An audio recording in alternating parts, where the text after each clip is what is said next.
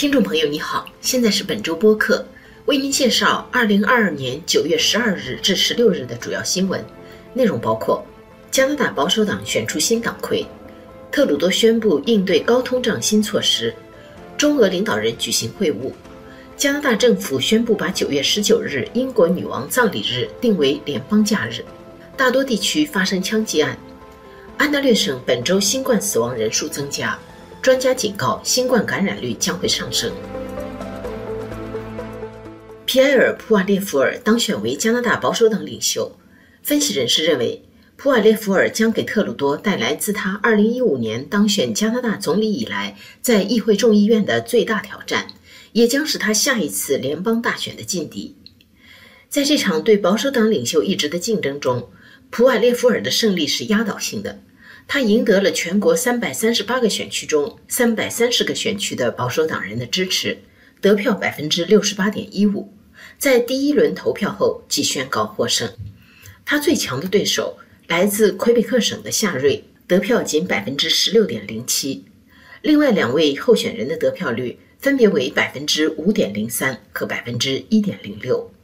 政治分析人士、前总理哈珀的公关主任苏达说。通常保守党领袖选举需要两轮至五轮投票才能决出胜负。前总理马尔罗尼在五轮投票后当选。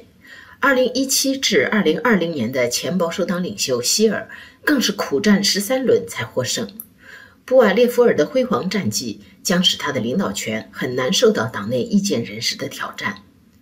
四十三岁的普瓦列夫尔被前总理哈珀誉为一个真正的保守党人。在这次党领袖竞选中。这种政治上的坚定显然比夏瑞偏中间的温和路线更有吸引力，但是这是否能为他在下一届大选中吸引到足够多的普通选民呢？加拿大人还有两三年的时间可以观察和做出决定。加拿大总理特鲁多星期二九月十三日宣布了数项帮助加拿大人应对高通胀的新政策。包括增加商品与服务税退税额度、增加房租补贴和向十二岁以下儿童提供牙医保险。联邦政府将提高六个月的商品与服务税的退税额度。目前有大约一千一百万加拿大人可获得这项退税。新措施如果在议会获得通过，他们当中的单身者将可多退回二百三十四加元，有子女的夫妇可多退回四百六十七加元。老年人可多退回大约二百二十五加元。二零二零年，联邦政府与各省政府联合推出为期八年、耗资四十亿的加拿大住房福利项目，为低收入租房者提供补贴。特鲁多宣布一次性增加补贴，年收入在两万加元以下的单身者和年收入在三万五千加元以下的家庭。如果房租支出达到收入的百分之三十，即可领到最高五百加元的一次性补助。另外，没有牙医保险的十二岁以下儿童，如果生活在年收入在九万加元以下的家庭，在今后两年中，每年可报销最高六百五十加元的牙医费用。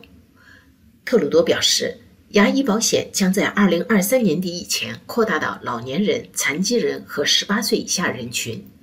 在二零二五年以前扩大到全民，这些措施还需要在议会获得通过才能正式实施。今年早些时候，新民主党与自由党达成一项合作协议，承诺在二零二五年六月以前这段时间里，支持在众议院处于少数的自由党政府通过信任投票。作为交换条件，自由党必须实施至少两项新民主党提出的政策，即房租补贴与牙医保险。星期四，九月十五日，中国国家主席习近平与俄罗斯总统普京在乌兹别克斯坦古城萨马尔罕举行会晤。普京在会面中表示，感谢中国在乌克兰问题上的平衡立场，重申俄国坚持一个中国原则，并谴责美国等西方国家在台湾问题上的挑衅。而习近平则承诺在核心问题上与俄国相互支持。芝加哥大学人权中心客座教授、流亡美国的人权律师滕彪就此接受了加广中文台的访问。他说：“习近平自疫情以来首次出访，便选择了与普京见面，这应该是传达一个信号：中俄关系对中共是最重要的外交关系，是战略性的关系，涉及到中共的生死存亡。中共从自己的利益和政权出发，绝对要站在俄罗斯一边。习近平选择这个时刻与一个专制政权的独裁者会面，也对中国国内释放了一个信号，那就是在中国，颜色革命是没有出路的。中国不会和西方自由民主国家站在一起，政治上开放的道路已经被封死。滕彪认为，习近平打破任期对中国的政治和社会影响是非常大的，中国会越来越走向个人独裁。可以说，他已经把中国从八十年代后的集体独裁转向了个人独裁，而且越来越具有毛泽东主义的色彩。同时，高科技的发展。给中国国家机器提供了更先进的控制手段，最明显的就是这次新冠疫情中的“清零”行动。在其他方面，比如经济，中国也在逐渐和西方世界脱轨。至于会不会走到北朝鲜模式，那还有待观察。英国女王伊丽莎白二世的葬礼将于九月十九日举行。加拿大总理特鲁多星期二宣布，把这一天定为一次性的联邦法定假日，并表示正在为此与各省商议，希望他们跟进。加拿大独立企业联合会主席凯利向各省政府发出呼吁，敦促他们不要理会联邦政府的决定。凯利的理由是，额外支付一天带薪假期会加重中小企业的困难，关门的公司失去一天的生产。餐馆、影剧院等必须开门的公司，则要向员工支付加班费。但如果省政府不跟着联邦政府走，就可以为企业免去这个不公平的负担。他呼吁省政府参考英国的做法。英国政府在女王葬礼日只规定政府机构关门和学校停课，但是新西兰和澳大利亚已经分别把九月二十六日和二十二日定为纪念女王的一次性假日。在各省劳动法管辖下的企业和员工不需要遵守联邦假日，联邦政府机构和受联邦劳动法管辖的企业的员工仅占全国员工的百分之十到百分之十五。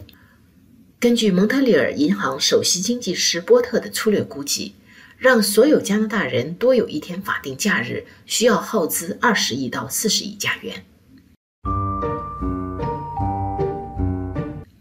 星期一，九月十二日下午，安大略省密西沙加市和密尔顿市发生枪击案，共造成两人死亡，三人受伤。死者之一是四十八岁的多伦多韩裔交警安德鲁·洪。洪警官在警界服务二十二年，身后留下父母、妻子和两个孩子。洪警官星期一在密西沙加市参加训练活动，下午两点左右，他在午休时间去附近一家咖啡馆。凶手在毫无预警的情况下从背后靠近，近距离开枪，洪警官被打死，另有一人受伤。凶手随后开车前往密尔顿市的一家修车厂，开枪打死了老板阿什拉夫。据信他曾经是这家修车厂的雇员。另有两人受伤，他们和密西沙加的那名伤者都伤势严重。嫌疑人名叫佩特里，现年三十岁。他在与警察交火的过程中被击毙。安大略省特别调查局已经开始进行调查。按照惯例，凡有警察卷入的死亡事件或者性侵事件，都由该机构进行调查。多伦多市为洪警官下半旗致哀。多伦多警察局长拉莫说：“他已经告诉洪警官的家人，从今以后的每一天，他们都会得到多伦多警察局的全力支持。”据安大略省最新发布的新冠疫情统计报告，本周该省的新冠死亡人数从前一周的七十三人增加到了八十五人，新冠住院患者人数为一千两百四十八，比上周增加八十一人。重症病房的新冠病人为一百三十人，相比上周的一百三十六人略有减少，但是其中需要呼吸机的病人增加到了五十七人，上周为四十七人。这一最新疫情报告显示，新冠检测阳性的比率为百分之十二点二，与上周相差无几。本周安大略省新冠新病例大约为一万两千例，但专家表示，目前进入统计的新冠病例大大低于实际感染人数。以上是本周主要新闻，谢谢您的收听。